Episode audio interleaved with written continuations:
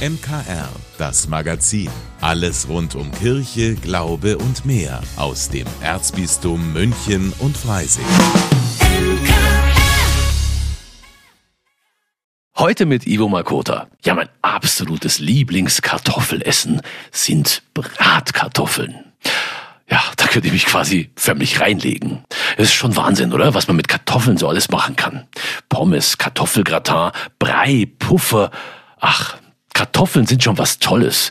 Das hat auch eine Veranstaltung der katholischen Erwachsenenbildung im Brucker Forum Familien ans Herz gelegt, und zwar mit einem Bauernhofbesuch. Meine Kollegin Magdalena Rössertz war fürs MKR mit dabei. Da gibt's mir gerne, machen wir einen großen Kreis. Also alle herzlich willkommen hier bei uns auf dem Kanzelort. Ich bin hier die Bäuerin und ich heiße Christine.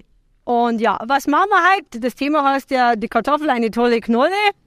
Äh, und ich finde es wirklich gut, aus der Kartoffel kann man so viel machen und darum will ich euch halt jetzt ein bisschen was ja, vermitteln vom Anbau, was man alles daraus machen kann, was für verschiedene Kartoffelsorten das gibt. Kartoffeln eine tolle Knolle ist heute das Motto von dem Bauernhofbesuch. 30 Personen haben sich angemeldet, darunter ganz viele Kinder, die auch schon in Matschkleidung ausgestattet sind. Und bevor es mit dem Kartoffelnkochen losgeht, müssen die Kartoffeln natürlich erstmal abgeholt werden. Also die, Masch die werden mit der Maschine aus dem Boden geholt. Und im Winter, da gehen wir jetzt mal alle da rein. So, jetzt machen wir die Tür zu.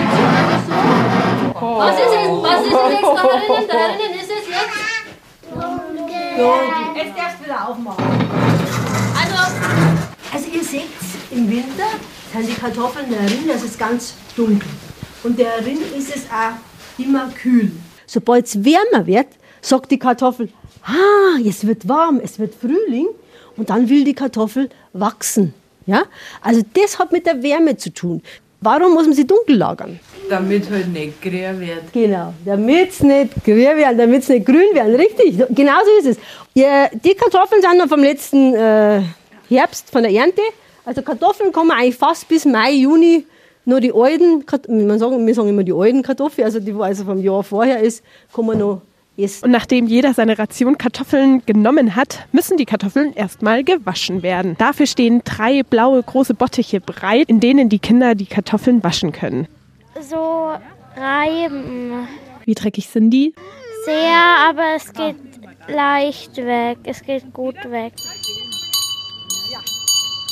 Die Kuhglocke ist immer ein Zeichen, dass es weitergeht und alle zusammenkommen sollen. Nachdem die Kartoffeln in einem riesigen Topf zum Kochen aufgesetzt wurden, bekommen die Kinder einen Laufzettel, auf dem verschiedene Aufgaben stehen. Also die Bestandteile von der Kartoffelpflanze aufschreiben. ja. Welche Produkte aus Kartoffeln hergestellt sind, da gehören nämlich zum Beispiel auch Gummibärchen dazu. Und wie sich die verschiedenen Kartoffeln voneinander unterscheiden. Mittelgroß, Geschmack, stark intensiv. Leicht mehlig.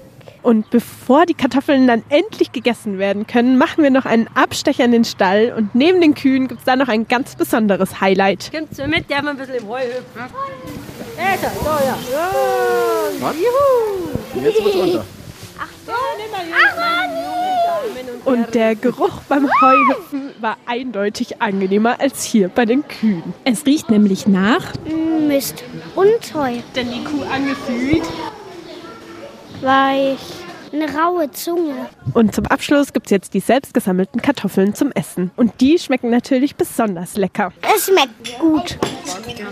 Gut und halt auch frisch. Ich finde, die Kartoffeln schmecken auf jeden Fall besser als aus dem Supermarkt. Vielen Dank, Magdalena. Ja, das Brucker Forum organisiert übrigens öfter Ausflüge. Am 27. Mai geht's zum Beispiel wieder zum Kandlerhof. Dann heißt das Motto Väter in Aktion. Die Veranstaltung ist also extra für Papas und Opas und ihre Kinder gedacht. Anmelden können Sie sich online beim Brucker Forum. Am Sonntag ist Muttertag. Da wird auch sicher bei Familie Gensch in Ismaning groß gefeiert. Meine Kollegin Brigitte Strauß hat die Familie für unsere Sendung total sozial besucht. Denn bei Familie Gensch gibt es das gewisse Extra. Ja, genau. Mama, Papa, zwei Kinder und ein zusätzliches Chromosom, nämlich bei der Tochter, nämlich das 21. Und das heißt, sie hat das Down-Syndrom. Kein Problem, findet Mutter Birgit Gensch. Es ist einfach die Maria. Sie ist für mich auch nicht behindert. Also das ist die Maria und das Down-Syndrom gehört zu ihr. Ich bin mir nicht mal sicher, ob ich das weghaben möchte, weil dann wäre es auch nicht mehr meine Maria. Was auch noch besonders ist an der Familie, beide Kinder sind adoptiert. Okay, das ist aber schon was Außergewöhnliches, Brigitte. Das heißt, die Familie wusste das und hat sich bewusst dafür entschieden? Ja, genau. Bei einer Adoption kann man gewisse Dinge ausschließen. Zum Beispiel kann man sagen, dass man kein Kind mit einer Behinderung haben möchte. Aber für die Familie war klar, wenn man schwanger ist, hat man auch keine Wahl. Warum also bei einer Adoption Einschränkungen machen? Und es hat sich herausgestellt, dass das Leben mit der Kleinen sehr schön ist. Ja, und dann hast du mir noch erzählt, du warst in Steinhöring, weil du noch mehr über das Down-Syndrom wissen wolltest. Genau, ich habe nachgefragt, was das eigentlich genau für eine Behinderung ist und wie Familien dort unterstützt werden. Die Psychologin Veronika Harlander hat mir erzählt, was diese Kinder alles schaffen können. Also grundsätzlich können sie sehr viel lernen. Man geht davon aus, dass die Entwicklung langsamer stattfindet, aber sie findet statt. Sie lernen gehen, sprechen, viele Dinge, die, die andere Kinder auch lernen, Fahrradfahren, Schwimmen zum Beispiel gibt aber auch Einschränkungen. Man spricht so von leichter bis mittelgradiger Intelligenzminderung in den meisten Fällen.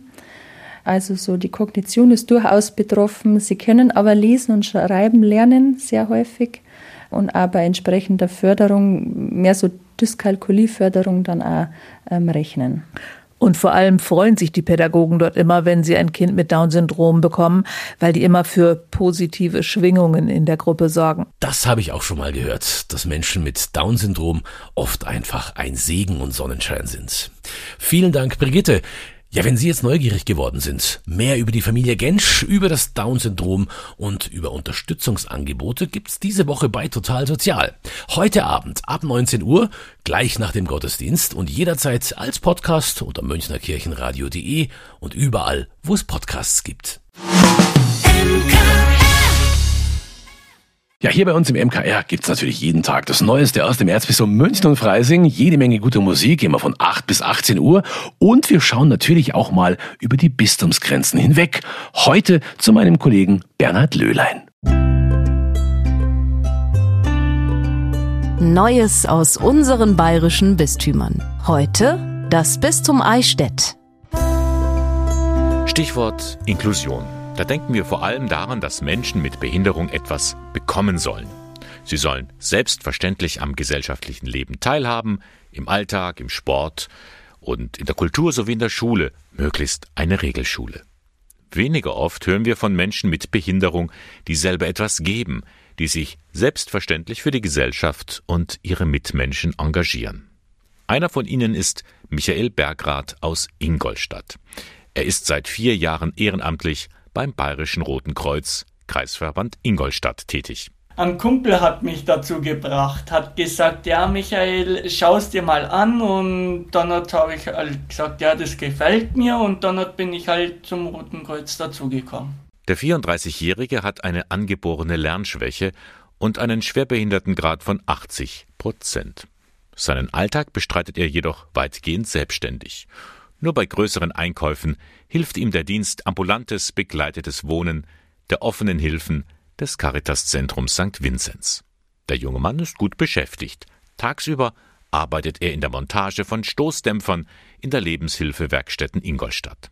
In seiner Freizeit ist er dann beim Roten Kreuz, zum Beispiel bei einem Fußballspiel. Wir sind im Stadion, werden gebucht von dem Stadionbetreiber vom FC Ingolstadt 04. Wir tun halt verletzte Leute vom Spielfeld mit der Trage wegtragen, zu viert. Das müssen immer vier Leute am dort sein. Passiert ist das Gott sei Dank bisher noch nicht, aber geübt hat Michael Bergrath den Ernstfall schon oft. Neben seinem Engagement beim Roten Kreuz im Stadion absolviert der selbstbewusste Mann mit dem Handicap zudem eine Ausbildung zum Rettungssanitäter. Das traut er sich zu. Ja, als Rettungssanitäter muss man sich das zutrauen, auch Blut sehen, auch offene Brüche sehen, auch verletzte Leute, eingeklemmte Personen oder gestürzte Personen sehen. Man darf keinen Respekt oder Angst haben. Andere legen in ihrer Freizeit die Beine hoch, Michael Bergrath aber will anpacken. Ich will andere Menschen das Leben helfen, dass die halt gesund wieder werden und dass die halt zufrieden und so sind. Mit seinem Engagement möchte er zeigen, auch Menschen mit Behinderung können anspruchsvolle Hilfen leisten. Und das wird von seinen Kollegen auch akzeptiert. Ich fühle mich ganz normal halt, ganz eingegliedert halt. Die nehmen mich so, wie ich bin. Soweit Michael Bergrath. Trotz seiner Einschränkungen ist er beim Roten Kreuz tätig. Hut ab.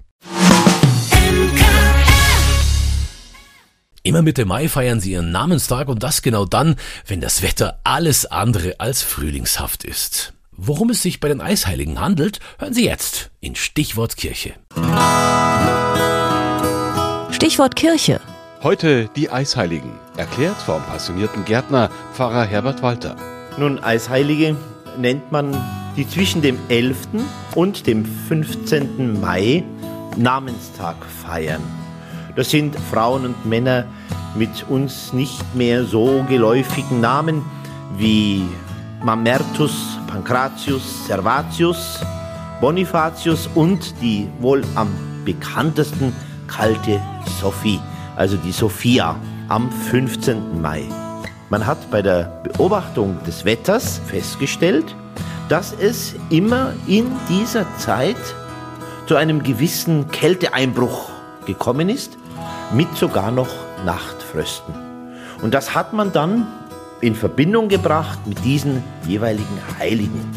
Und so kamen diese Frauen und Männer, die ursprünglich eine besondere Beziehung im christlichen Glauben hatten, die meisten von ihnen als Bischöfe oder Christen eben auch ihr Leben hingegeben haben, zu diesen Beinamen der Eisheiligen. Früher hat man sich da sehr streng daran gehalten, dass man vor den Eisheiligen keine empfindlichen Pflanzen ins Freie auspflanzt, zum Beispiel Tomaten oder andere Balkonpflanzen. Stichwort Kirche im Münchner Kirchenradio. Von A wie Ambo bis Z wie Ziborium.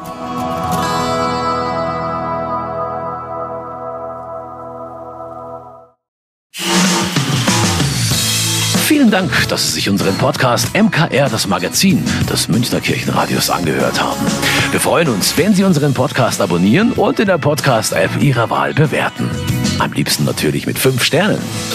Wir haben auch noch viele andere schöne Podcasts. Diese finden Sie unter münchnerkirchenradio.de und überall, wo es Podcasts gibt. MKR, wir machen Ihren Podcast.